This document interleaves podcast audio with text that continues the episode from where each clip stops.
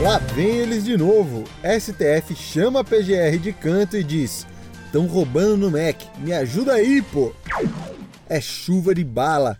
Registro de armas de fogo aumenta quase 500% durante o governo do Capita. Copia só não faz igualzinho, de novo. Brasil copia Estados Unidos, que copiou a Europa e quer mexer nos cabos de carregador. Já tem muita notícia. Olá, olá, senhoras e senhores, muito bom dia. Hoje é dia 29 de junho, quarta-feira. Um dia que espero eu ensolarado. Hoje é dia de São Pedro e de São Paulo, que hoje, inclusive, é o dia em que morreu o apóstolo Pedro, então por isso que é dia de São Pedro. É dia também do lançamento do primeiro iPhone, é dia do pescador, dia da telefonista, do chaveiro, dia do Papa e do dublador.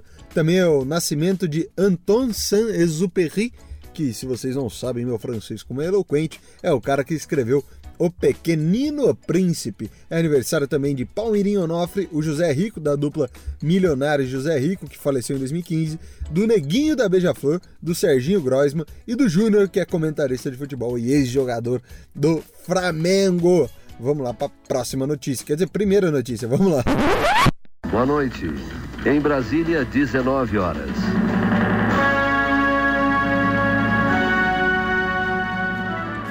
Aqui no nosso primeiro caos de hoje, o ministro do STF, o Xandinho de Moraes, o nosso tio Chico, determinou que a Procuradoria-Geral da República, a PGR, diga alguma coisa sobre investigar o Presidas por uma possível interferência na Polícia Federal durante as investigações sobre o esquema de corrupção no MEC.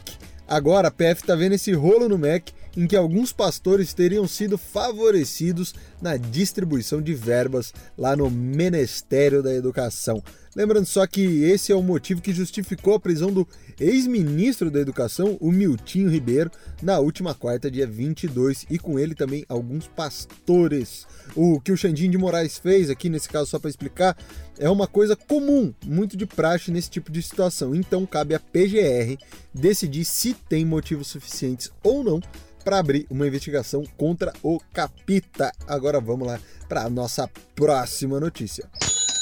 Agora a gente vai falar aqui de armas de fogo, sim, de pistolas, porque saíram os dados do Anuário de Segurança Pública, que tem base nas informações do Exército. Bom, esse anuário ele mostrou que o registro de armas de fogo cresceu 474% durante o governo do Jair Messias. O anuário ele também leva em conta os registros para atividades de caçador, atirador e para quem faz coleção de armas. E os dados são relativos até o dia 1 de julho de 2022.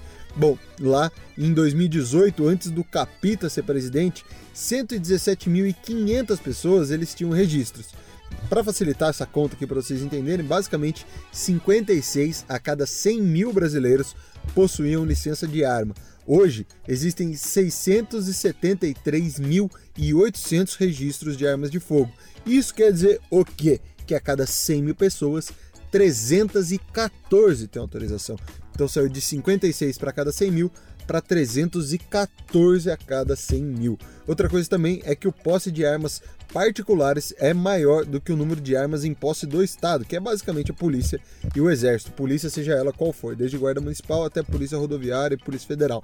Bom, em 2021 1.490.323 armas de fogo elas tinham um registro ativo, só que dessas todas apenas 384.685 estavam ligadas a órgãos públicos, segundo o próprio Sistema Nacional de Armas da Polícia Federal. Vamos lá para nossa terceira notícia.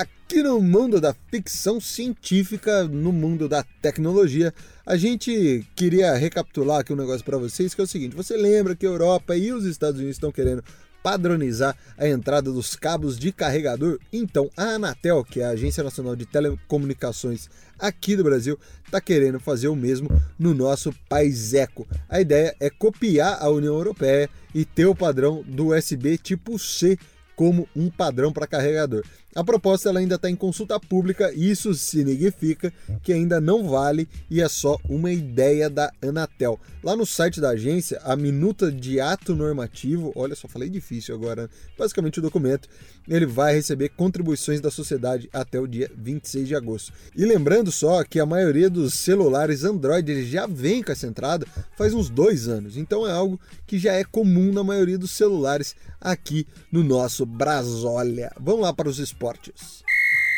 Aqui no Mundo da Bola teremos somente futebol, porque na Libertadores tem Cerro Portenho e Palmeiras às 7h15 da noite, Desportos Tolima contra o Flamengo às 9h30, na Sul-Americana The Strongest contra o Ceará às 7h15 da noite e Deportivo Tátira contra o Santos às 9h30. No Brasileirão da Série B temos Novo Horizontino contra o Vasco da Gama às 9h30 da noite.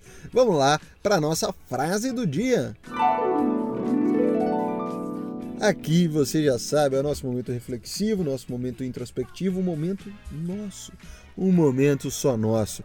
Aí aqui você vai mandar aquele recadinho pro chefe, que é o seguinte, uma frase de Fernando Pessoa, tá? Não é qualquer pessoa aqui que tá falando, é o próprio Fernando, que é, a, enfim, vocês entenderam. Bom, ele diz o seguinte: precisar de dominar os outros é precisar dos outros. O chefe é um dependente.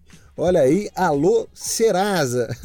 Isso aí, galera. Muito obrigado por esse episódio, porque hoje eu utilizei matérias do G1 basicamente para fazer o noticiário. E não esqueça de compartilhar a Rádio 42, assistir os nossos TikToks e Reels lá no Instagram, que é arroba underline Rádio 42, no TikTok, que é arroba Rádio 42 underline. Compartilhe com todo mundo da Rádio 42. Eu volto amanhã. Um beijo para você e até mais.